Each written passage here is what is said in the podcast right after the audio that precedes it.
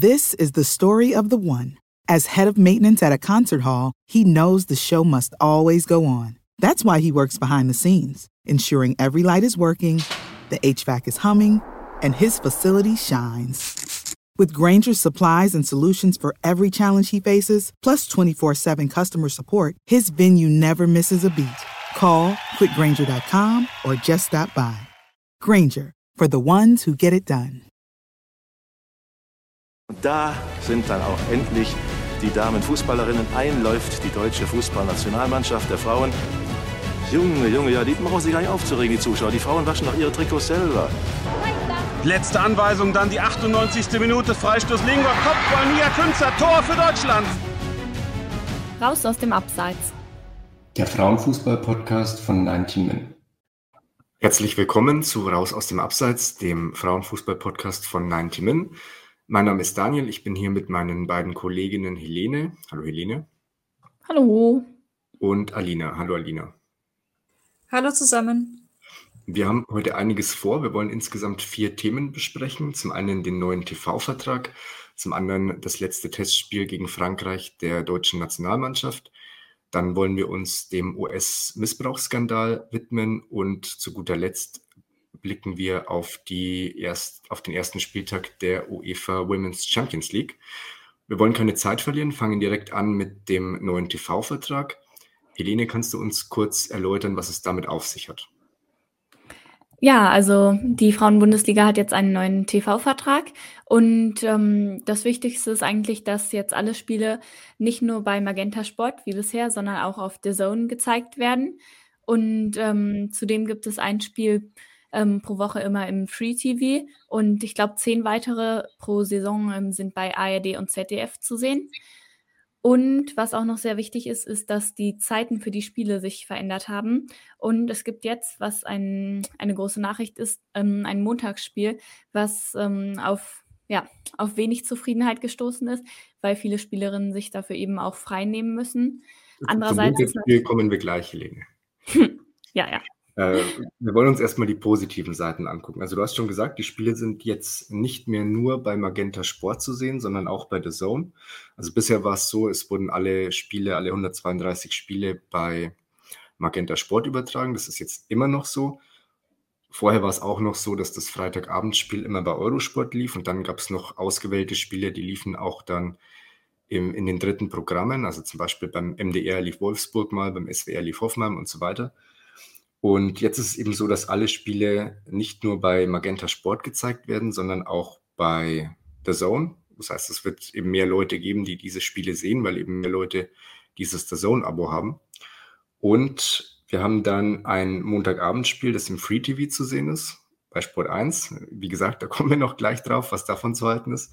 Und vor allem haben wir äh, finanziell eine Versechzehnfachung der TV-Einnahmen. Also bisher ähm, war, das, war der Erlös durch die Medienrechte nicht ganz so hoch. Der ist jetzt 16 Mal höher und liegt dann ab Sommer 2023 jährlich bei 5, bei knapp 5,2 Millionen Euro. Also eigentlich ist doch der TV-Vertrag genau das, was man sich gewünscht hat, oder, Alina? Ja und nein. Ähm, Helene hat es ja schon kurz angesprochen, dass es da einige Probleme ja, in Bezug auf die Alltagsrealität der Spielerinnen der Frauenbundesliga gibt. Ähm, aber ich denke, da kommen wir noch bei einer anderen Frage dazu und dann kannst du da noch genauer drauf eingehen, Helene. Ähm, aber grundsätzlich denke ich, dass der neue TV-Deal ein wichtiger Schritt ist, ein längst überfälliger Schritt, um der Liga zu mehr Sichtbarkeit zu verhelfen. Und ich glaube, um wirklich sagen zu können, von welcher Bedeutung dieser TV-Deal für die Bundesliga sein wird, ähm, es geht wirklich darum, ähm, wie wird dieser TV-Deal umgesetzt. Ähm, weil nur die Spiele irgendwo zu zeigen, das finde ich ist nicht ausreichend. Da muss man auch noch ein bisschen das Drumherum schaffen. Zum Beispiel Vor- und Nachbereitungen von den Spielen. Wird es Experteninterviews geben? Wird es zum Beispiel Taktikbesprechungen im Fernsehen ähm, vor oder nach dem Stream geben? Wie wird die Halbzeitpause gestaltet von den, äh, von den jeweiligen Programmen? Ich glaube, das sind einfach viele kleine Puzzleteile, die dann eben das Gesamtbild davon erzeugen. Und um sagen zu können, wie dieses Gesamtbild wird, muss man, finde ich, erst sehen, was wird wirklich getan, was machen wirklich die Leute, die das übertragen mit den Spielen. Da habe ich aber auch ähm, ziemlich viel Hoffnung, also zumindest bei The Zone, weil die haben ja auch schon jetzt seit letzter Saison die Champions League übertragen. Und da war ich wirklich beeindruckt, ähm, wie professionell das gemacht wurde. Und sie hatten da auch oft On-Field-Reporter ähm, und viel Vor- und Nachbereitung, Analyse und so. Also wenn sowas dann auch für die Frauen-Bundesliga-Spiele kommt, ähm, vermute ich in dieser Ausführlichkeit nur, ähm, nur für die Top-Spiele, aber dann ist das auf jeden Fall schon mal super. Und prinzipiell finde ich es aber auch ganz gut, dass Magenta Sport beibehalten wird, weil es natürlich ein, ein eher kleiner Streaming-Dienst und viele kennen ihn eben nicht. Deswegen ist, ähm, glaube ich, eine gute Lösung eben zusammen mit The Zone. Aber bei The Zone ist eben auch das Abo super teuer. Also ich persönlich werde es mir, glaube ich, jetzt erstmal nicht holen, wenn, wenn ich nicht muss, weil ich eben ansonsten jetzt nicht so viel schauen würde. Jetzt hast du schon die Montagsspiele angesprochen. Die Montagsspiele sind natürlich einerseits ein Alleinstellungsmerkmal. Also das ist dann ein Tag in der Woche, direkt nach dem Sonntag, an dem nur die Frauen-Bundesliga läuft. Da laufen dann keine Männerspiele. Also könnte man denken, dass dort dann mehr Zuschauer einschalten werden. Hat allerdings auch Nachteile. Welche Nachteile sind es denn? Helene. Ja, also wie es Alina auch schon gesagt hat, es geht eben darum, dass ähm, sehr viele Spielerinnen noch arbeiten nebenbei oder eine Ausbildung machen. Und das war auch schon bei den Freitagabendspielen ein Problem. Wenn es eben ein Auswärtsspiel ist, dann mussten sich da viele frei nehmen. Und bei den Montagsspielen hat das dann nochmal eine andere Dimension, weil wenn die dann auswärts sind, dann muss sich so eine Spielerin eventuell eben zwei Tage frei nehmen und das kann natürlich schon viel sein und ähm, ist, finde ich, eine, eine große Belastung auch ich meine, von Fußball sollte man ja eigentlich leben können, wäre zumindest ähm, das Ziel für die Frauen-Bundesliga. Und stattdessen muss man dann arbeiten und dann auch noch ähm, dafür extra Urlaub nehmen. Also das finde ich wirklich sehr, ja, sehr bedauerlich. Und ich glaube, die Spielerinnen unterstützen das auch nicht so sehr. Ähm, ich denke mir auch, dass eben hauptsächlich die Interessen da vom, von den TV-Sendern im Vordergrund standen. Also bis jetzt war ja immer ein Montagsspiel bei der dritten Liga, glaube ich, ähm, bei Magenta Sport auch zu sehen. Und ich kann mir vorstellen, dass es vielleicht ganz gute Quoten hatte, aus dem von dir genannten Grund, Daniel. Und dass Magenta eben gerne dann das Montagsspiel weiter übertragen wollte und ähm, Sport 1 das natürlich auch ähm, gut findet. Aber ich finde, die Interessen von den Spielerinnen sollten einfach an erster Stelle stehen. Und deswegen ist es ja sehr bedauerlich, dass irgendwie diese Entscheidung den TV-Deal so ein bisschen überschattet für mich. Alina, Helene hat jetzt gesagt, die Spielerinnen, die noch keine Vollprofis sind, müssen sich dann im Zweifelsfall am Montag und am Dienstag freinehmen, wenn das Montag, wenn das äh, Spiel am Montag ist. Könnte ich jetzt natürlich einfach sagen, ja, dann spielen halt einfach nur die Top-Teams am Montag. Da sind ja nur Vollprofis drin. Geht das so einfach? Naja, selbst bei den Vollprofis ähm, machen die nebenbei irgendwas, sei es jetzt ein Studium oder eine Ausbildung. Und außerdem wäre das dann irgendwie sehr ungerecht. Man kann ja nicht an jedem Tag, äh, nicht an jedem Montag Wolfsburg und Bayern spielen lassen. Die beiden spielen ja dann auch in der, in der Champions League, ähm, wo es dann auch noch, noch mehr Spiele unter der Woche gibt. Champions League ist, glaube ich, meistens dienstags oder mittwochs, ähm, auf jeden Fall mittwochs. Und ähm, ja, wie soll denn sich das ausgehen? Ähm, das, also da ist ja dann viel zu wenig Zeit, Regenerierungszeit zwischen den ähm, Spieltagen. Es sind einfach so solche Feinheiten, an denen es ähm, haken wird. Und ansonsten, ja, mit dem Heim- und mit dem Auswärtsrecht am Montag, das wäre viel zu kompliziert, wenn man sagen würde, dass jetzt nur die Profiteams in der Liga sozusagen ähm, spielen würden. Hatten denn die Spielerinnen irgendein Mitspracherecht bei der Aushandlung des neuen TV-Vertrags? Ist euch da was bekannt? Also mir nicht, aber es wäre sehr, sehr interessant zu wissen. Was weißt du darüber, Helene? Mir geht es da genauso wie du. Ich bin gespannt auf Daniel. Ja, also meines Wissens äh, hat, hat sie kein Mitspracherecht. Ähm, anders, anders kann ich mir auch nicht erklären, dass zum Beispiel in, in der offiziellen Pressemitteilung dann eben keine Spielerin zu Wort kam. Da kam dann nur der Geschäftsführer der DFB GmbH zu Wort, Holger Blask, der diesen Deal natürlich sehr gut fand und gelobt hat, teilweise auch zu Recht. Aber dieses Thema Montagsspiele und äh, Spielerinnen, die sich dann eben zwei, im Zweifelsfall zwei Urlaubstage, zwei Urlaubstage nehmen müssen, das kam leider eher am Rande vor. Also am Rande heißt es kam gar nicht vor. Wäre vielleicht ja. für die Zukunft eine, eine, ganz gute Lösung, dass man da die Spielergewerkschaften mehr in solche Entscheidungen mit einbindet und dann, naja, und dann ist es zumindest mal so, dass die Spielerinnen auch ihre, ihre Meinung und ihre Haltung mit einbringen können und es nicht einfach über ihre Köpfe hinweg entschieden wird. Auf jeden Fall. Also, ich kann mir auch gut vorstellen, dass sie da eben nicht involviert waren, weil ich glaube, viele Spielerinnen, ja, wussten auch gar nicht, was da auf sie zukommt. Ähm, eigentlich war das Gerücht, ähm, oder die Idee von den Montagsspielen ja schon etwas länger rumgegangen und, ähm, ich hatte beim Interview mit einer Spielerin sie auch gefragt und sie wusste das auch gar nicht, dass es überhaupt eine Idee ist. Und ja, ich denke, das ist auf jeden Fall sehr bedauerlich, dass der DFB da die Spielerin nicht einbeziehen wollte, falls es der Fall ist. War das nicht Lisa Weiß, mit der du da gesprochen hast? Äh, Michelle Weiß.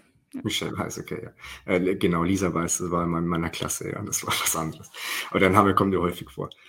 Ähm, was wird denn jetzt eigentlich dann mit diesen Mehreinnahmen gemacht? Wir haben ja davon gesprochen, dass sich die TV-Einnahmen durch diesen neuen Vertrag jetzt um den Faktor 16 vervielfacht haben. Das heißt, wir haben jetzt pro Jahr 5,17 Millionen Euro. Ich weiß nicht genau, wie das äh, aufgeteilt wird unter den Vereinen, ob da ähm, jeder den gleichen Anteil bekommt oder ob da, ob es da eine, eine, eine Art, äh, ja, wie soll ich das nennen, eine Art äh, Koeffizient gibt, nach der bestimmte Vereine mehr Geld bekommen. Das Geld könnte man jetzt einfach in die Gehälter investieren und dann wäre ja das Problem Halbprofitum auch gelöst, oder? Fällt euch da was dazu ein?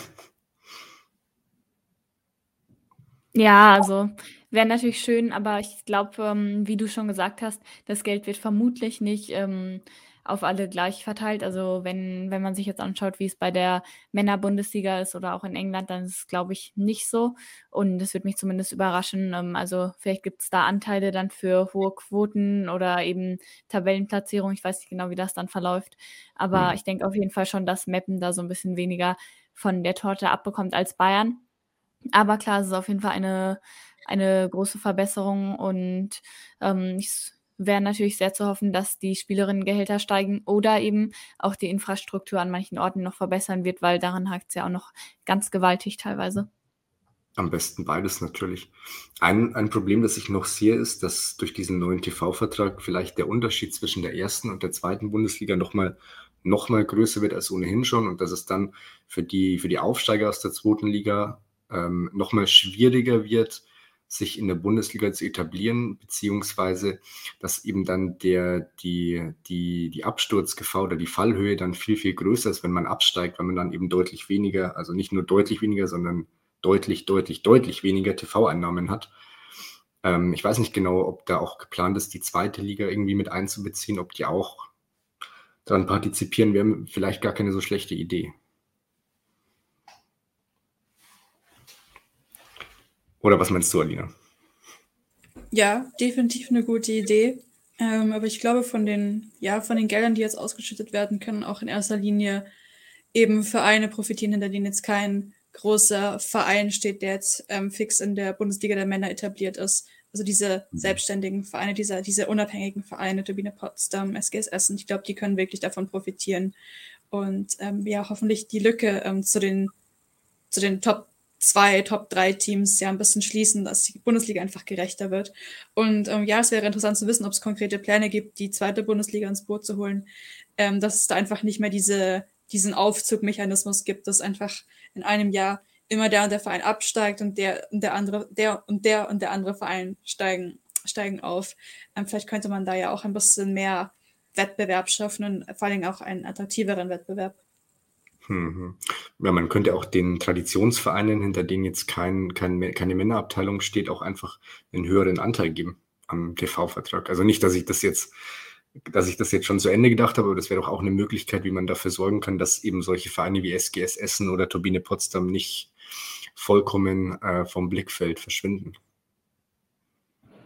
Ja, auf jeden Fall. Also ich denke, das ist eigentlich ein wichtiges Thema, was auch schon ähm, ja, deutlich länger in Angriff hätte genommen werden müssen und wo diese Vereine eben, ja, sie brauchen Sponsoren, aber eben vielleicht auch ein bisschen Unterstützung vom DFB und der DFB sagt ja auch immer gerne, wie toll es ist, dass die Frauenbundesliga so attraktiv ist und eben diese reinen Frauenvereine hat, aber dann folgen eben sel selten Taten, also das ähm, da wäre ich auf jeden Fall auch für, auch wenn dann natürlich andere Vereine sich vielleicht ähm, benachteiligt fühlen, äh, fühlen würden, weil sie eben auch ähm, ähnliche sportliche Arbeit leisten, aber eben kein reiner Frauenverein sind.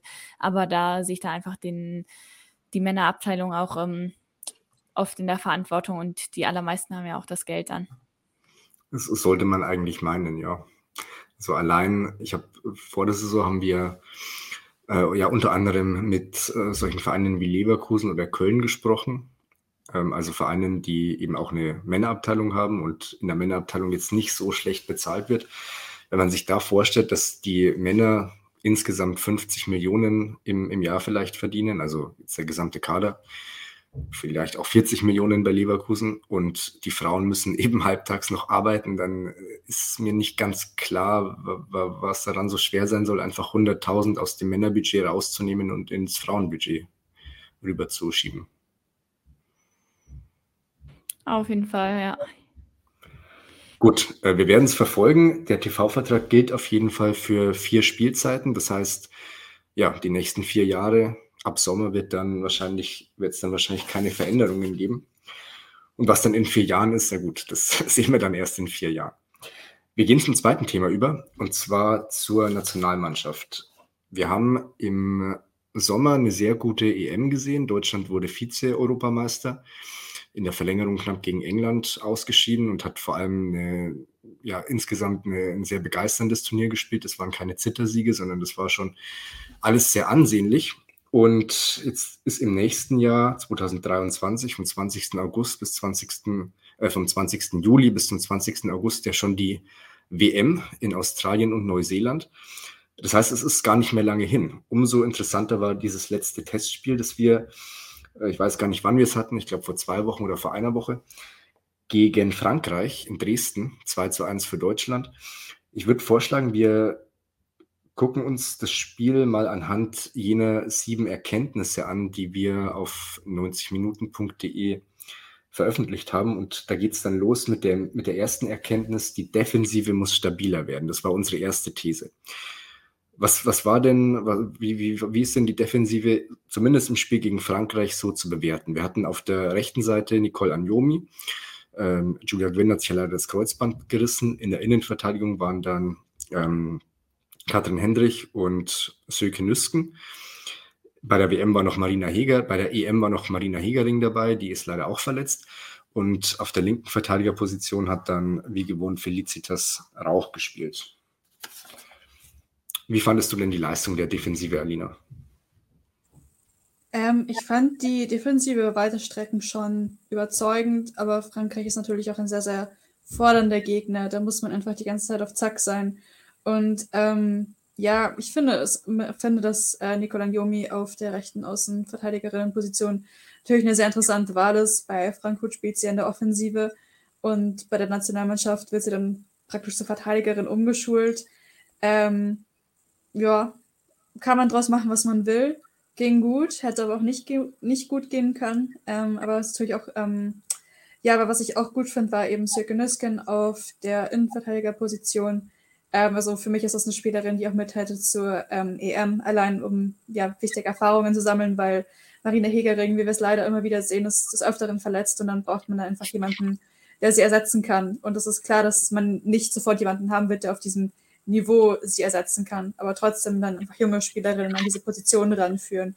Und deswegen finde ich es eben sehr, sehr gut, dass äh, Sjöke Nüsken eine Chance hatte gegen Frankreich, da ihr Können unter Beweis zu stellen. Und wir haben ja auch ähm, hinterher gehört von der Bundestrainerin, dass sie sehr, sehr zufrieden mit ihr war. Elene, wir gehen mal, wir gehen mal die einzelnen Positionen durch mit Blick auf die WM im nächsten Jahr. Im Tor, glaube ich, sind wir uns einig, ist wahrscheinlich Merle Froms schon gesetzt, oder? Ja, so, dann machen wir mal weiter auf der rechten Verteidigerposition. Julia Gwynn hat bei der EM alle Spiele absolviert, ist auch ins, von der UEFA ins Team des Turniers gewählt worden, hat auch die meisten Kilometer abgespult, ist eigentlich auch gesetzt, würde ich sagen, hat aber, ja, wie gesagt, jetzt diesen Kreuzbandriss. Ähm, insofern könnte das vielleicht bei der WM dann auf der rechten Seite anders aussehen. Gegen Frankreich hat Nicole Anjomi gespielt. Ich behaupte jetzt einfach mal, Anjomi hat nicht die Qualität, um da rechts hinten von Anfang an zu spielen. Habe ich da recht? Also ich wäre da eigentlich bei dir tendenziell. Ich finde, es sieht, ähm, man sieht es einfach schon noch, dass sie eben keine gelernte Rechtsverteidigerin ist. Und ähm, klar, sie hat dann natürlich den Offensivdrang, was gut sein kann in manchen Positionen, aber gerade wenn es dann ähm, um das nach hinten rücken geht, ähm, wenn, wenn dann zum Beispiel Frankreich ähm, einen Konter fährt, da sieht man eben, dass von der Positionierung her noch nicht so natürlich ist bei ihr. Und gerade wenn sie eben bei Frankfurt nicht ähm, die Übung auch bekommt ähm, auf dieser Position, anders als zum Beispiel jetzt bei Sjöke Nüsken, die da ja dann auch wirklich bei, ähm, jetzt in der Innenverteidigung spielt, sehe ich sie da jetzt nicht so unbedingt als ähm, als zukünftige Rechtsverteidigerin. Aber ja, Vos Tecklenburg scheint ähm, bis jetzt ja noch daran festzuhalten. Wer wäre denn auf der rechten Seite dann noch eine Kandidatin, Helene? Also ich würde da an Sophia Kleinherne auf jeden Fall denken, auch von ja. Eintracht Frankfurt. Das ist dann natürlich die konservativere Variante, weil Kleinherne ja auch oft in der Innenverteidigung spielt. Das heißt, sie hat dann so ein bisschen weniger Vorwärtsdrang, kann aber auch mal eine gute Flanke bringen. Also sie wäre da vielleicht jetzt ähm, mit dem Ausfall von Gwyn meine favorisierte Lösung. Ich würde noch Maximiliane Rall mal in den Topf werfen. Sie war ja auch bei der EM im vorläufigen Kader, ist dann rausgestrichen worden, spielt jetzt auch bei Bayern, nehme ich doch mal an, in den nächsten Monaten dann auf der rechten Seite für Gewinn. Die wäre auf jeden Fall noch eine Kandidatin. Und wen ich dann noch so ein bisschen auf dem Schirm habe, ist zum einen Leonie Meyer von Everton. Die ist zwar bei Everton momentan auch nur Ersatz, aber mal grundsätzlich so im erweiterten Kreis dabei, würde ich sagen. Und Vielleicht kann ja auch Caroline Simon doch irgendwie auf der rechten Seite spielen. Ich glaube, das hat sie noch nie gemacht, aber ich meine, sie wird wahrscheinlich, um in die Nationalmannschaft zu kommen, da vielleicht schon meine Ausnahme machen und schon nach rechts überrücken. Oder was meinst du?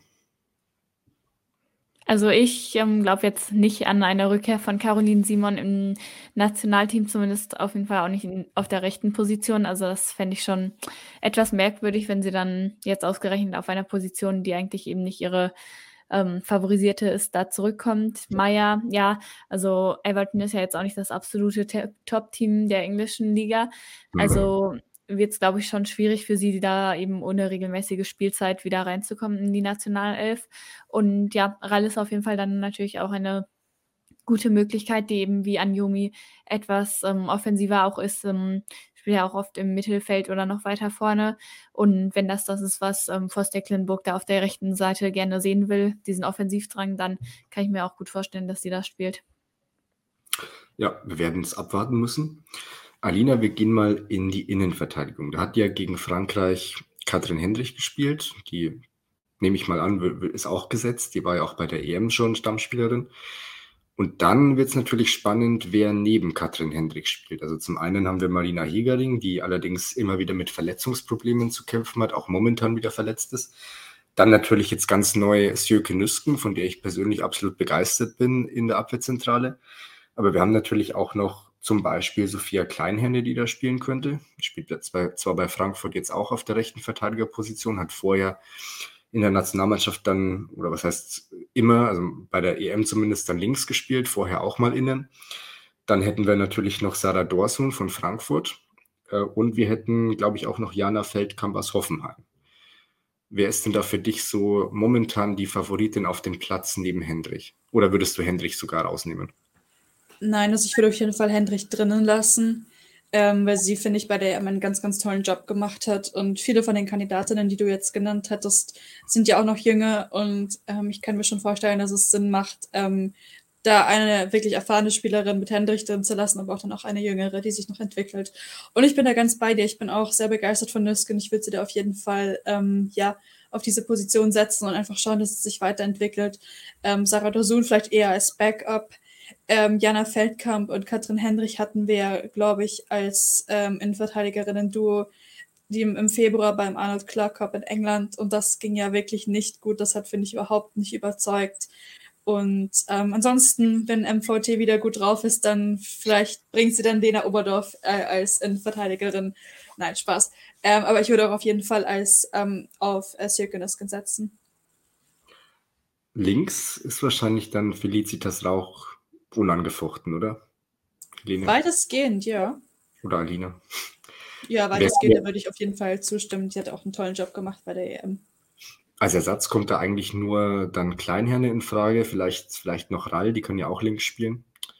Aber so richtig bietet sich da jetzt niemand als großartige Konkurrentin an, oder? Ja, ich würde eigentlich auch ähm, Rauch dann als ähm, Favoritin auf dem Platz sehen. Aber ich will noch mal kurz ähm, bei dem ganzen Lob für Nüsken, was ich ja natürlich auch sehr berechtigt finde. Und ich finde, sie ist auch eine tolle Spielerin. Aber ich habe immer noch so ein bisschen die Vorbehalte, was jetzt sie in der Innenverteidigung angeht. Ich will da jetzt auch gar nicht schlecht reden. Sie hat es ja auch sehr gut gemacht da in dem Spiel.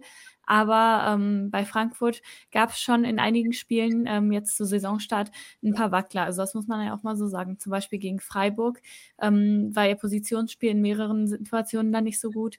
Und auch ansonsten wirkte sie da nicht immer so stabil. Also sie hat eben eine, eine tolle Spieleröffnung, aber ähm, ja, ich finde, man merkt ihr noch so ein bisschen an, dass sie es eigentlich, ähm, ja, dass sie eben noch nicht so lange auf der Position spielt.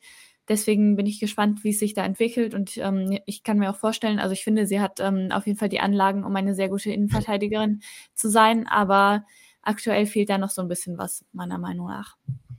Ja, ist natürlich ein bisschen schade, dass Frankfurt die Champions League verpasst hat. Da könnte sie sich dann auf sehr hohem Niveau an diese Position gewöhnen und man hätte auch schon ein paar Erkenntnisse dann für die WM, ob es auch auf ganz hohem Niveau regelmäßig reicht. Wobei Frankreich war ja jetzt schon ganz hohes Niveau und ich finde, da war, war sie schon sehr gut. Mal gucken, wie es weitergeht. Ich mache mal weiter mit unserer zweiten These.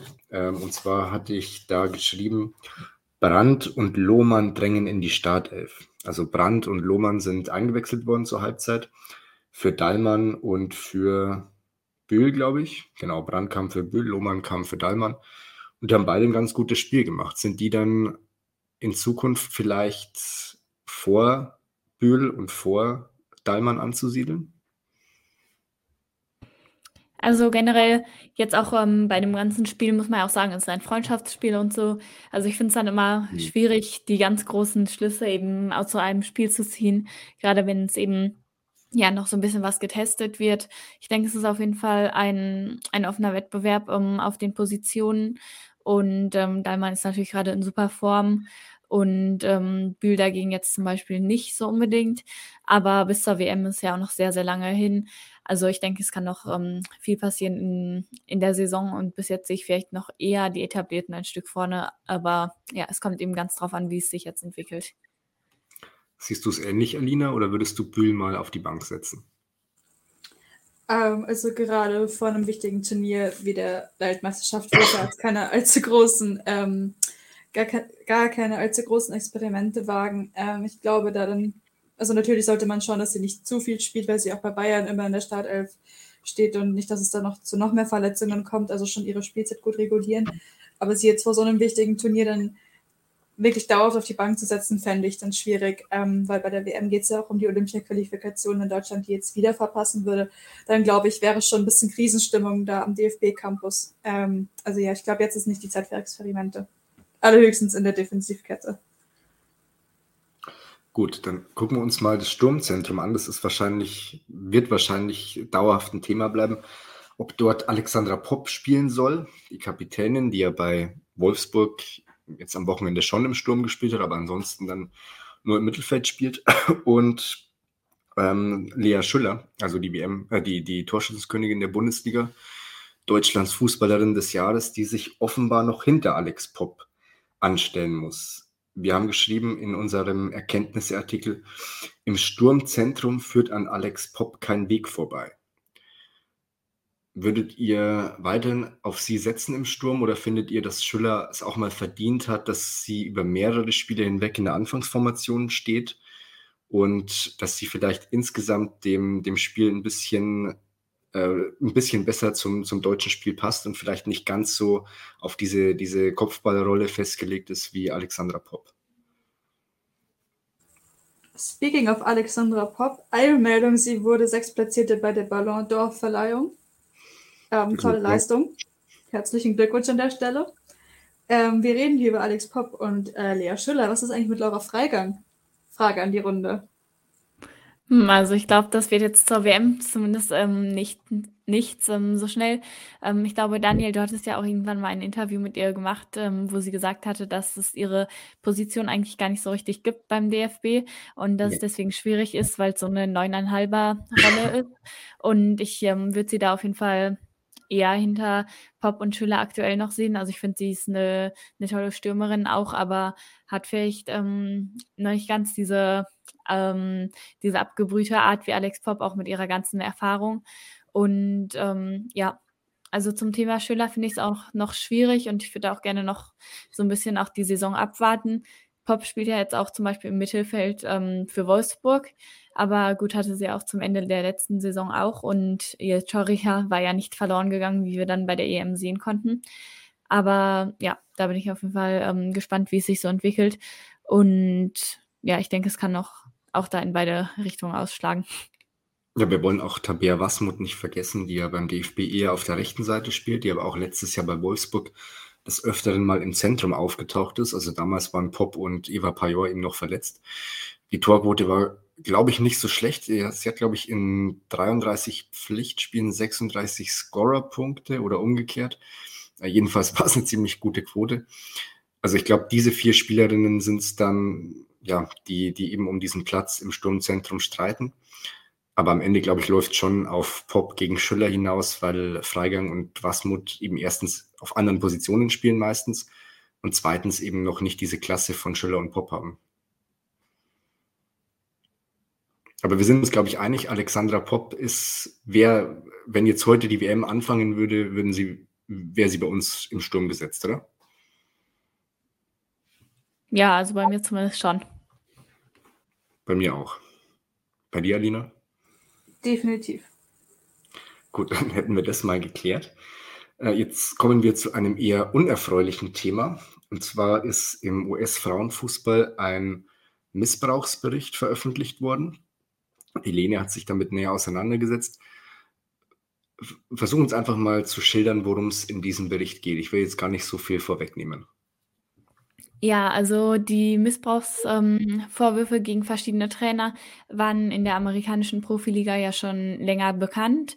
Und ähm, der amerikanische Verband hat daraufhin eine unabhängige Untersuchung ähm, in Auftrag gegeben von Sally Yates, ähm, einer einem eigentlich ehemaligen Anwältin, ähm, geleitet. Und ähm, sie hat da eben untersucht, welche ähm, welche Rolle auch die Eigentümer von den Vereinen und andere ähm, wichtige Verantwortliche bei den Clubs und welche Rolle der Verband ähm, gespielt hat, welche Rolle die Liga gespielt hat und sich dann natürlich auch noch ähm, konkreter mit den ähm, Taten der, der Trainer, denen jetzt Missbrauch ähm, vorgeworfen wurde, auseinandergesetzt und ja, sie ist dazu einigen Erkenntnissen gekommen in diesem sehr langen Bericht. Sind mehr als 100 Seiten, wo sie sehr detailliert ähm, auch über dieses System eben ähm, berichtet. Dieses System, dass viele Trainer eben auch schon vorher im Jugendfußball aktiv waren und auch da teilweise schon ähm, die Anschuldigungen bekannt waren und dass sie dann trotzdem in den Profifußball übergehen konnten,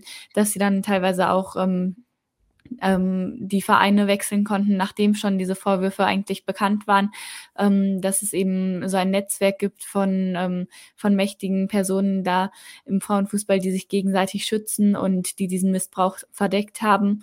Und ja, das ist auf jeden Fall ein, ein Bericht, der nochmal ein, eine sehr wichtige Perspektive bietet, dass es eben nicht Einzelfälle sind, sondern ein System. Also sie kommt in diesem Bericht zu dem Schluss, dass diese Missbrauchsvorwürfe richtig sind. Ja, sie hat dafür ähm, mit sehr, sehr vielen Spielerinnen gesprochen und ähm, einige sind dann auch anonym erwähnt, ähm, einige auch nicht. Und ähm, es gibt aber auch für viele ähm, der, der Vorwürfe auch Beweise. Also ich würde davon ausgehen, dass, ähm, dass man die, diesem Bericht schon trauen kann. Sehr seriös. Der Bericht ist, der Bericht ist auf, auf unserer Webseite verlinkt und du hast einen Artikel geschrieben mit dem Titel ich glaube, Missbrauchsskandal im US-Fußball. Ich habe jetzt den Titel nicht genau im Kopf. Jedenfalls in dem Artikel ist dann ähm, auch ein Link drin zum Originaluntersuchungsbericht. Ich glaube, 156 Seiten ist er lang. Ähm, Was, was, wird denn, was wird denn in diesem Bericht den, den Trainern und vor allem auch den Eigentümern dann genau vorgeworfen? Kannst du vielleicht mal einen, einen Trainer rausnehmen und schildern, was, was dem genau vorgeworfen wird, wie das abgelaufen ist, wie haben sich die Eigentümer verhalten? Ist der Trainer irgendwie bestraft worden? Seit wann gab es die Vorwürfe? Das würde mich alles mal interessieren.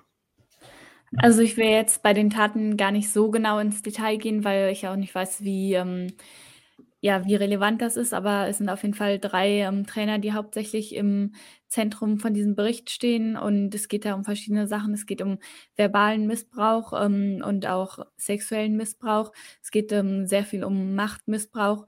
Ähm, zum Beispiel wurde eine, eine Spielerin ähm, ja, viele Spielerinnen wurden gedemütigt oder ähm, es wurden eben sexuelle ähm, Handlungen von ihnen verlangt, damit sie spielen würden. Und all das hängt natürlich auch mit dem System zusammen in der amerikanischen Liga, dass ähm, die Spielerinnen sich nicht selber aussuchen können, wohin sie wechseln und dass die Vereine und damit auch die Trainer eben eine sehr große Macht über sie haben und dass sie dann ähm, ja, dass sie dann auch sehr auf sie angewiesen sind, was natürlich ein großes Machtgefälle ähm, ja, ähm, ein großes Machtgefälle kreiert. Und ähm, bei den Eigentümern war es dann mehrfach der Fall, dass sie eben von diesen Missbrauchsvorwürfen wussten, aber dann trotzdem noch ähm, die Trainer gestützt haben und im Amt gehalten haben oder dann sogar ähm, gegenüber anderen Eigentümern gesagt haben, ähm, dass eigentlich gar nichts gewesen sei und dass sie den, denselben Trainer, von dem sie wussten, dass er ähm, diese Taten begangen hat, ähm, dass sie den ruhig ohne Sorgen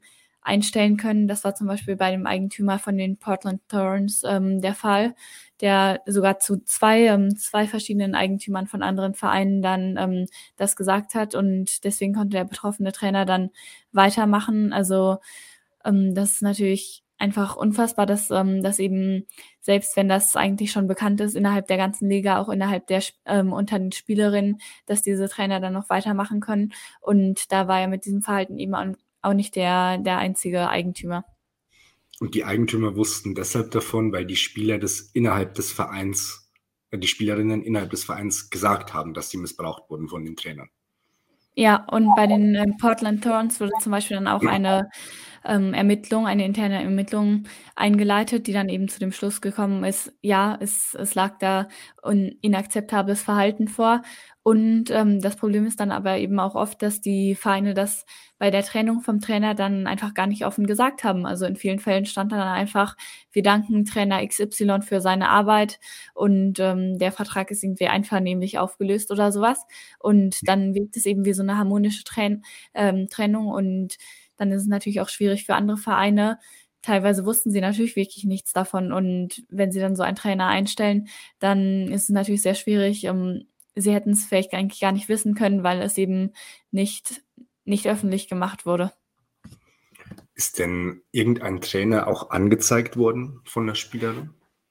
Also angezeigt jetzt bei den, äh, bei den Strafbehörden und nicht nur innerhalb des Vereins?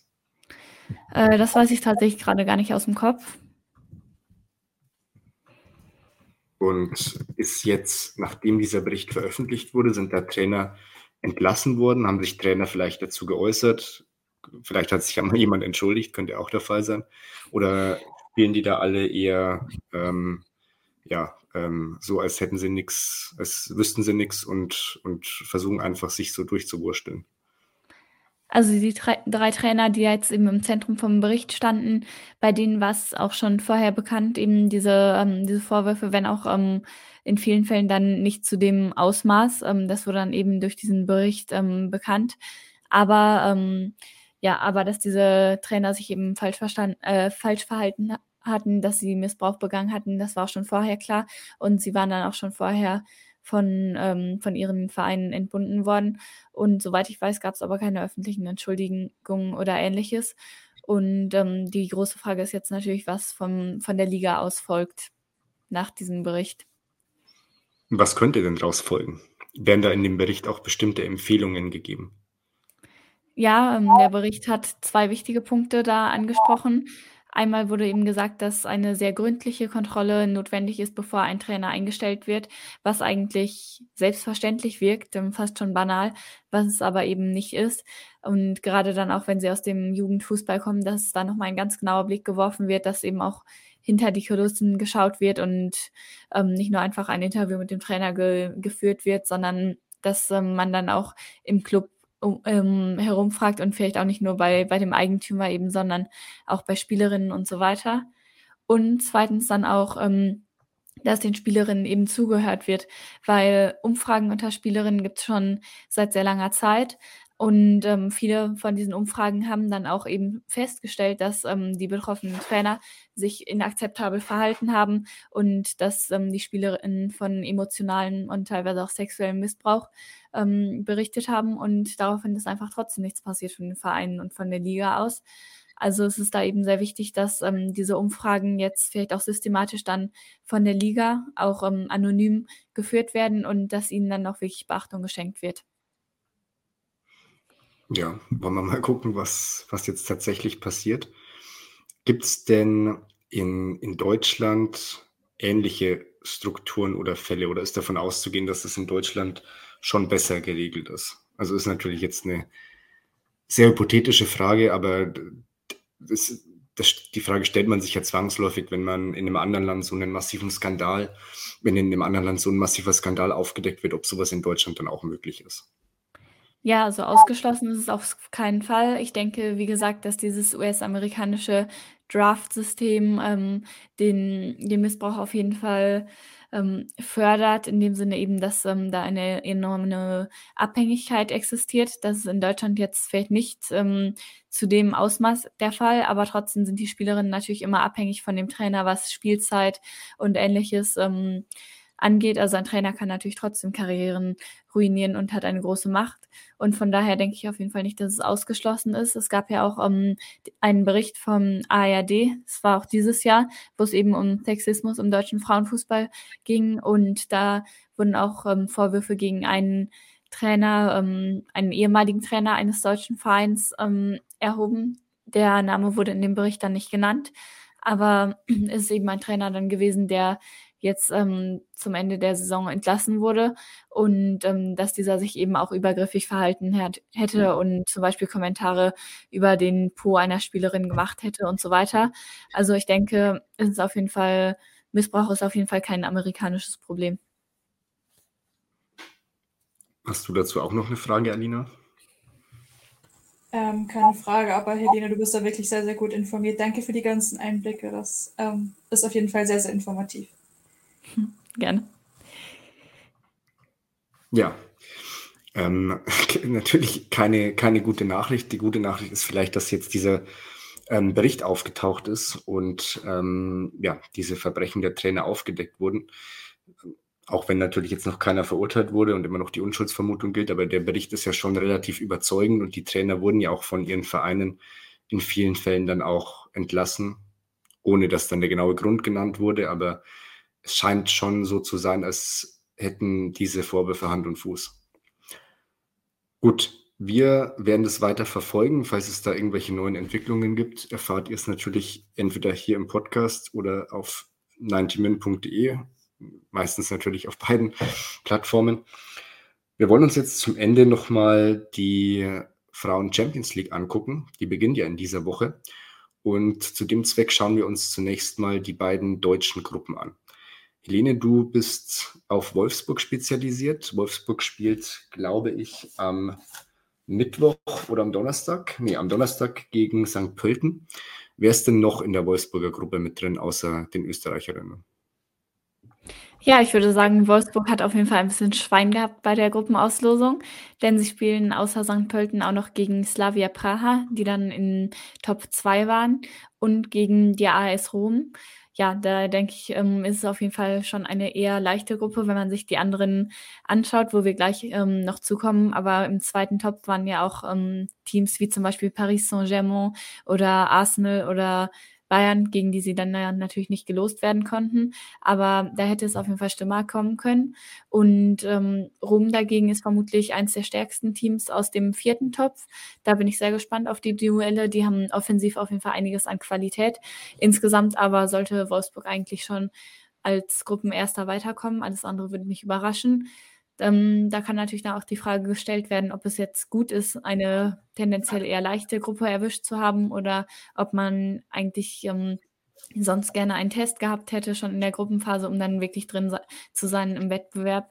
Rückblickend könnte man natürlich sagen, dass ähm, die Hammergruppe von Wolfsburg letztes Jahr, also mit Juventus und Chelsea, ihnen dann nicht geschadet hat, weil sie dann ähm, schon, schon vorbereitet waren eben und schon einige harte Spiele bestritten hatten. Ja. Alina, wie sieht es mit der Bayern-Gruppe aus? Ist die genauso einfach wie die Wolfsburger Gruppe? Hm, nein, da dürfte ein bisschen mehr Spannung drin sein. Ähm, Bayern ist mit FC Barcelona, FC Rosengard und Benfica Lissabon in einer Gruppe. Ähm, da stehen auf jeden Fall spannende Spiele ins Haus. Natürlich der Kracher gegen den FC Barcelona. Da geht es dann einmal ins Camp Nou nach, äh, ja, nach Barcelona eben. Und das Rückspiel findet dann in der Allianz Arena in München statt. Ähm, also das wird hoffentlich der Kassenschlager. Also ich hoffe wirklich, dass zu beiden Spielen sehr, sehr viele ZuschauerInnen kommen kommen werden, beziehungsweise bin da sehr optimistisch, dass das der Fall sein wird. Aber auch das, ähm, ja, das Champions League Auftaktspiel ähm, am Mittwoch gegen Rosengard, das dürfte auch sehr, sehr spannend werden. Ähm, die Paarung hatten wir schon mal vor zwei Jahren, glaube ich. Ähm, da war das Rückspiel relativ knapp und ja, an Rosengard beißt man sich dann doch mal länger die Zähne aus. Und ähm, aber auch das Duell gegen Benfica Lissabon kennen wir schon. Ich glaube, das war dann sogar letztes Jahr. Ähm, das hat Bayern auch viel abverlangt. Das sind sehr physische Spiele, die da ins Haus stehen. Ähm, ja, mit tiefstehenden Ge gegen, gegen tiefstehende Gegner. Ähm, aber auf jeden Fall denke ich, dass also Barcelona und Bayern sollten es schon aus der Gruppe rausmachen. Rausschaffen. Für das Spiel am Mittwoch gegen Rosengord, siehst du da Bayern auch vorne oder glaubst du, dass äh, Rosengord, spricht man das überhaupt aus? Rosengard oder Rosengord? Ich weiß es nicht. Rosengard. Ähm, Rosengott, okay. So war beides falsch. Ähm, glaubst du, dass Rosengott da was holen kann in München oder kann Bayern an die Leistungen in der Playoff-Runde gegen Real Sociedad anknüpfen und das Spiel dann doch für sich entscheiden? Gute Frage, weil seit, der letzten, seit dem letzten Aufeinandertreffen 2020 haben sich beide Teams natürlich personell und taktisch verändert. Ähm, bei Rosengard fehlt gerade die Kapitänin Caroline Seger, die man vielleicht auch vom schwedischen Nationalteam kennt. Die ist längerfristig verletzt. Ähm, und ähm, Rosengard hat auch mit einigen Abgängen zu kämpfen im Sommer. In der schwedischen Liga bis jetzt natürlich schlagen sie sich trotz allem sehr gut, haben natürlich aber auch viele Punkte aus der Hinrunde, als diese Spielerinnen noch da waren. Ähm, und ja, die schwedische Liga endet bald ähm, und danach wird es dann spannend zu sehen sein, ob Rosengard es schafft, eben gut im Spielrhythmus zu bleiben oder was die lange, langen Abstände zwischen den Spielen mit ihnen machen. Ähm, Bayern hat natürlich jetzt auch den neuen Trainer, bei Rosengard natürlich auch. Das letzte Mal, als ähm, die Schwedinnen da in, also das schwedische Team da in München war, stand noch Jonas Eidewall an der Seitenlinie. Ähm, genau, deswegen wird es sehr, sehr interessant zu sein, ähm, zu sehen sein, wie sich die Teams entwickelt haben und wie das am, am Mittwoch wird. Ich glaube schon, dass es ein enges Spiel wird. Das wird kein, kein Spaziergang für Bayern, aber eigentlich sollte ein Sieg drin sein. Helene, was sagst du zu Wolfsburg gegen St. Pölten? Da sollte auch ein Sieg für Wolfsburg drin sein, oder? Sollte eigentlich drin sein, ja. Also ich kenne mich jetzt nicht ganz so gut aus mit St. Pölten, muss ich sagen. Ähm, ich habe leider nicht die Zeit, auch die österreichische Liga noch ähm, intensiv zu verfolgen. Das wäre dann ein bisschen zu viel. Ich weiß auf jeden Fall, dass ähm, sie einige gute Spielerinnen hervorgebracht haben in den letzten Jahren. Ähm, zum Beispiel war ja Julia Hickelsberger-Füller, meine ich, ähm, von dort zu Hoffenheim gewechselt. Also da kann ich mir auf jeden Fall vorstellen, dass ähm, man die Augen aufhalten sollte. Aber ansonsten sind sie jetzt nicht das Kaliber von Team, wo wo Wolfsburg ähm, eigentlich stolpern sollte. Was ist denn insgesamt von Wolfsburg in dieser Champions League-Saison zu erwarten? Letztes Jahr sind sie im Halbfinale gegen Barcelona ausgeschieden, im Hinspiel, glaube ich, 4-1 oder 5-1 verloren. Das war dann, ja, das war dann der Todesstoß, obwohl sie im Rückspiel eigentlich ganz gut gespielt haben. Ist vielleicht dieses Jahr schon ein bisschen mehr noch drin? Ja, also vor der Saison hat man schon öfters gehört, dass ähm, Wolfsburg als eine, einer der Favoriten für die Saison in der Champions League sogar gehandelt wurde. Und ich finde das ähm, da auch nochmal erstaunlich, was für eine Entwicklung sie jetzt genommen haben in dem einen Jahr unter Tommy Stroth, wo sie sich fast erst gar nicht ähm, für die letzte Champions League-Saison qualifiziert haben, fast ähm, gegen Bordeaux ausgeschieden sind und dann nur um Elfmeterschießen gewonnen haben. Und jetzt werden sie plötzlich als einer der Favoriten gehandelt, aber ähm, das auch zu Recht, finde ich. Also von den Spielerinnen, die sie haben, auch von der Breite, die man braucht, um in so einem Wettbewerb zu bestehen, sind sie auf jeden Fall vorne mit dabei. Und es kommt dann natürlich darauf an, ob sie ob sie es noch schaffen, in den, in den Hinspielen vielleicht etwas besser vorbereitet reinzugehen. Denn ich finde, letzte Saison ähm, waren sie da sowohl gegen Arsenal im Viertelfinale und dann eben auch gegen Barcelona im Halbfinale. Du hast es ja eben angesprochen, ähm, wirkten sie so ein bisschen überrascht vom Gegner, nicht perfekt eingestellt. Ähm, da bin ich auf jeden Fall gespannt, wie das diese Saison aussieht. Und ähm, wenn das aber dann noch dazu kommt, ähm, eben kombiniert mit den sehr guten Anpassungen beim Rückspiel, dann kann ich mir auch vorstellen, dass es ähm, sehr weit gehen kann. Ich habe so ein bisschen den Eindruck, Tommy Stroth ist jetzt ganz froh, dass endlich die Doppelbelastung losgeht. Es sind ja so viele Spielerinnen, die dann immer wieder auf der Bank sitzen, die eigentlich bei jedem anderen Verein in der Startelf stehen würden. Da jetzt endlich mal die Möglichkeit, dann alle Spielerinnen auch von Beginn an aufs Feld zu schicken. Allein äh, Sven des Jonsdott hier war ja bisher immer nur Ersatz. Das ist ja unglaublich eigentlich. Aber die wird bestimmt in der Champions League oder dann unter der Woche in der Bundesliga auch mal wieder von Beginn an ran dürfen. Alina, was glaubst du, wie sieht es denn aus mit Bayern in dieser Champions League-Saison? Letztes Jahr im Viertelfinale gegen PSG ausgeschieden, damals extrem viele Corona-Fälle und eigentlich auch trotzdem ein gutes Spiel gemacht, aber dann in der Verlängerung, ich glaube, Ramona Bachmann hat dafür äh, Paris das entscheidende Tor geschossen, ausgeschieden. Ist vielleicht dieses Jahr dann wieder mehr drin als das Viertelfinale? Ist das vielleicht auch einer der Gründe, warum man jetzt mit Alexander Strauß einen neuen Trainer geholt hat? Oder sollte Bayern erstmal versuchen, jetzt langsam kleinere Brötchen backen und erstmal versuchen, die Gruppenphase zu überstehen? Ja, das Rückspiel gegen äh, Paris Saint-Germain ist, denke ich, vielen in Erinnerung geblieben. Also wie Bayern da gekämpft hat, das war wirklich beeindruckend. Ähm, ja, jetzt haben wir, also jetzt hat der Club keine, keine Corona-Fälle mehr in dem Ausmaß dafür. Ähm, ja, zwei Langzeitverletzte mit Hannah Glass und äh, Julia Quinn ähm, was die Defensive natürlich erheblich schwächt. Die beiden würden dann natürlich normalerweise in der Startelf stehen. Ähm, ich glaube, dass diese Verletzungen und auch äh, Caroline Lea Williams dort hier ähm, fehlt aktuell mit einer nicht näher definierten Muskelverletzung. Ähm, ich glaube schon, dass diese ähm, Verletzungen jetzt Bayern natürlich einschränken, ähm, auch in ihren Möglichkeiten beschränken, weil viel darf da auch nicht mehr an Verletzungen passieren, weil sonst wird der Kader immer und immer dünner. Und ja, in, mit der Champions League stehen natürlich englische Wochenende, da sind dann kommen dann viele Spiele in kurzer Zeit nacheinander und das ist natürlich sehr, sehr belastend. Mit so einem kleinen Kader ist es dann, finde ich, sehr, sehr schwer aufzufangen. Ähm, ich glaube jetzt nicht, dass die Alexander Strauß dies, ähm, gleich mit dem, mit dem Ziel, Champions League zu gewinnen oder jetzt vielleicht ins Halbfinale zu kommen, irgendwie geholt haben. Also ich könnte mir schon vorstellen, dass sie mindestens ins Viertelfinale wollen. Das wäre unter Umständen auch drinnen, wenn eben nicht noch mehr Verletzungen passieren wenn sich das Team jetzt wirklich auch auf eine Taktik, eine Formation einigt. Ähm, Alexander Strauß spielt ja gerne mit einer Dreierkette auf, die jetzt aber personell bedingt sich nicht mehr so umsetzen, wie es wer das gerne hätte. Zum Beispiel gegen Köln hat Bayern ähm, über weite Strecken hinweg mit einer Viererkette gespielt. Deswegen, ja, bleibt es ein bisschen abzuwarten, auf welche Formation und welche Startaufstellung sie sich einigen. Aber aus der Gruppen, also die Gruppenphase schaffen sie sowieso ähm, Viertelfinale, aber Halbfinale, das sehe ich dann schon eher schwierig. Da ist dann die Konkurrenz in Europa einfach zu groß. Das sind einfach Teams, die viel mehr, äh, wie sagt man auf Englisch, Squad Depth haben, also eben mehr Kadertiefe, äh, Kaderbreite. Und ja, da fehlt es Bayern dieses Jahr einfach. Aber ich glaube, es geht jetzt einfach erstmal darum, in diesem Jahr für Bayern mit dem neuen Trainer zusammenzufinden, als Mannschaft zu wachsen, neue Spielerinnen zu integrieren und ja, die höheren Stufen in der Champions League, ähm, glaube ich, wollen sie dann eher so im nächsten Jahr in Angriff nehmen. Dann schauen wir uns doch mal die Konkurrenz von Bayern und von Wolfsburg etwas genauer an. In der Gruppe A spielt der FC Chelsea, Paris Saint-Germain, Real Madrid und ein Verein, der hoffentlich so ähnlich heißt wie KS Vlasnia Skoder oder Skoder, ich hoffe, ich, hoffe, ich habe das richtig ausgesprochen. Ähm, in der Gruppe A, wer kommt denn da weiter, Helene? Ah, immer diese Vorhersagen, da bin ich ja nicht die allerbeste drin, muss ich sagen. Ja, ich ähm, finde, es auf jeden Fall eine, eine sehr attraktive Gruppe. Eigentlich drei Teams eben drin, die man sonst im Viertelfinale erwarten würde, mit ähm, Paris, ähm, Chelsea und Real. Und das liegt natürlich eben an diesem Qualifikationssystem, dass Real jetzt noch durch die, ähm, durch die Quali gehen musste und deswegen dann auch im ähm, im dritten Topf nur gelandet ist teilweise.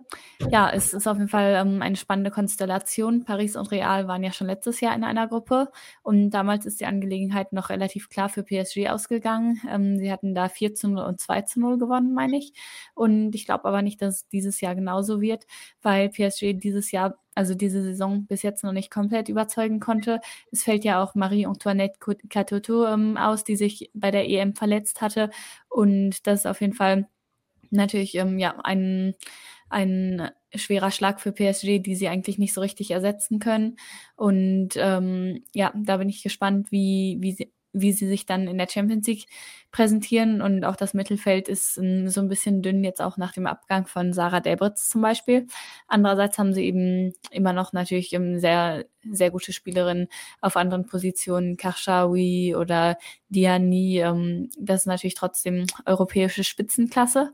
Und ähm, mit Chelsea ist dann natürlich ein Team dabei, was ähm, zum, zum großen Angriff ge geblasen hat, diese Saison, würde ich mal so sagen. Also anders kann man den Transfersommer eigentlich gar nicht interpretieren. Sie haben da Spielerinnen geholt wie ähm, Buchanan von Lyon, die, ähm, die natürlich auch ähm, individuell wirklich stark sind und in der Breite ist eben auch ein sehr, sehr gut bestücktes Team. Und ähm, ja, da erwartet man natürlich eine Steigerung jetzt im Vergleich zum Gruppenaus letztes Jahr. Alles andere wäre eine sehr große Enttäuschung. Und ähm, Real ist bis jetzt auch ähm, gut in Form. Deswegen würde ich sagen, es kann spannend werden. Und ich persönlich würde sogar sagen, dass PSG, ähm, ja, wenn ich mich jetzt festlegen müsste, würde ich jetzt sagen, dass PSG ähm, nicht weiterkommt, sondern Chelsea und Real. Okay, ich sage, dass PSG und Chelsea weiterkommen. Bin ich mir sicher.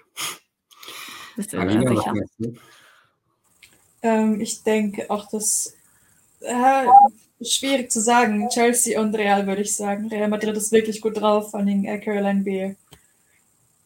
Schade, wäre ja gut gewesen, wenn wir jetzt gesagt hätten, PSG und Real, da hätten wir alles dabei gehabt. Ja, genau. Na, mal, mal, gucken, mal gucken wir, aber wir haben noch die Gruppe C. Da ist Olympique Lyon drin, der FC Arsenal, Juventus und der FC Zürich. Alina, wer kommt denn da weiter eigentlich? Ja, es ist ähm, spannend mit Lyon, die ja jetzt gerade ein, ein, ein Lazarett haben, das an sich die Champions League gewinnen könnte. Ich habe neulich einen Tweet gesehen, dass man die verletzten Spielerinnen von Lyon in einem 3 ähm, 3-4-3 ähm, aufstellen könnte, dass nur noch die Torhüterin fehlt. Nein, also wir hoffen natürlich, dass da noch alle Spielerinnen, die fit sind, ähm, fit bleiben. Ähm, aber ansonsten würde ich sagen, dass äh, Lyon und Arsenal das aus der Gruppe schaffen. Sind die denn auch ähm, ja gut, Lyon ist relativ klar, die, die können die Champions League auch wieder gewinnen. Ähm, das können sie ja offenbar. Ähm, Arsenal und Juventus, wenn die weiterkommen, sind die vielleicht auch Kandidaten dann für, für den Titelgewinn oder ähm, muss man vielleicht sagen, okay, da reicht es dann vielleicht nur fürs Viertel- oder Halbfinale, aber länger oder weiter kommen die nicht? Hm, mal schauen. Also, bei Arsenal ist es jetzt zum Beispiel auch so, dass die Verletzungssorgen auch, ähm, schon angefangen haben, ähm, zu wachsen. Zum Beispiel sind jetzt auch die beiden etatmäßigen Innenverteidigerinnen verletzt und ohne die beiden wird es, glaube ich, etwas schwierig, ähm, defensiv gesehen gegen Lyon, wo sie jetzt eben am Mittwoch antreten. Freue ich mich auch schon sehr, das dann live zu sehen sogar, das Spiel. Aber auf jeden Fall denke ich, dass die Kaderbreite da Breite da im Mittelfeld und in der Abwehr noch ein bisschen fehlt, um auch den ganz großen ähm, Wurf zu schaffen. Also Arsenal sehe ich jetzt eher nicht so als potenziellen Champions League-Sieger. Vielleicht, ähm, ja, vielleicht wieder Viertelfinale. Wenn es gut läuft, kann es auch mal ins Halbfinale gehen, aber weiter eher nicht, denke ich. Und ja, Lyon ist natürlich ähm, Titelverteidiger, aber ja, mit, mit dem Lazarett, wie du es eben schon gesagt hast, Alina, ist es auch nicht leicht. Also es ist wirklich wahnsinnig, wer da alles verletzt ist. Hegerberg, der Elbritz, ähm, Cascarino, Macario, die ja letztes Jahr die beste Torschützin war von, ähm, von Lyon oder auch Vanessa Gilles, die hatten sie eben gerade erst ähm, verpflichtet in der Innenverteidigung, eben wegen einiger Ausfälle und dann hat sich direkt auch ähm, verletzt noch. Also ja, es ist ähm, ist es schon eine komplizierte Lage, wobei Lyon natürlich ähm, im Mittelfeld zum Beispiel auch noch trotzdem sehr gut, sehr große Qualität hat, aber ich, ähm, ja, ich persönlich glaube vielleicht jetzt nicht an die Titelverteidigung. Ich höre aber so ein bisschen raus, dass ihr Juventus nicht so viel zutraut, oder? Mm, ja, vielleicht liegt das natürlich jetzt auch daran, dass sie eben nicht so stark in die Saison gestartet sind und ähm, ja, aktuell sind sie zum Beispiel nur auf Platz 4 in der Serie A.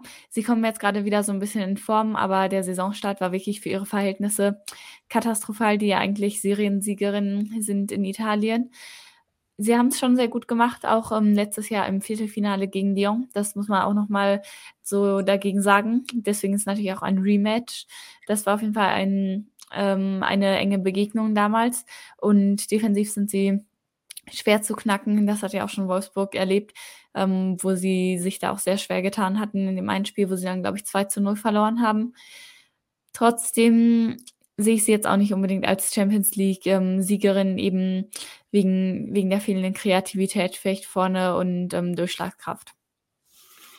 Gut, dann würde ich sagen, beenden wir den Podcast traditionell mit den Tipps für die kommenden Spiele. Bayern gegen Rosengor und Wolfsburg gegen St. Pölten. Fang du mal am besten an, Alina.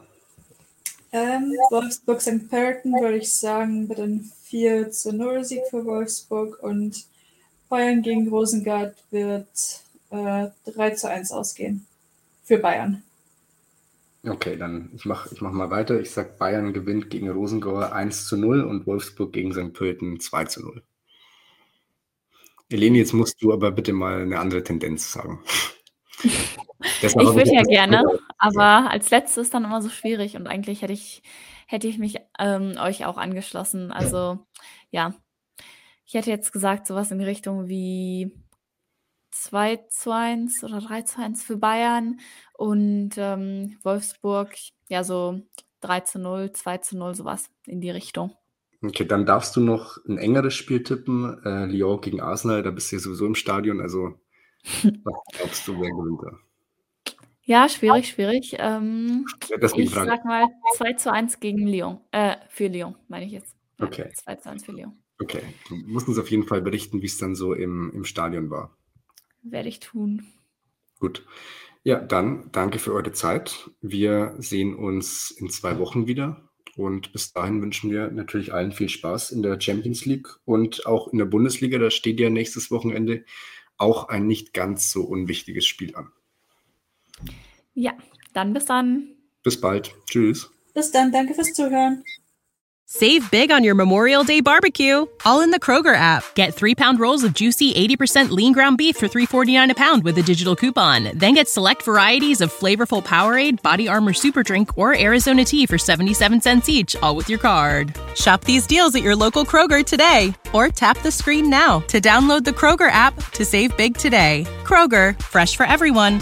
Prices and product availability subject to change. Restrictions apply. See site for details.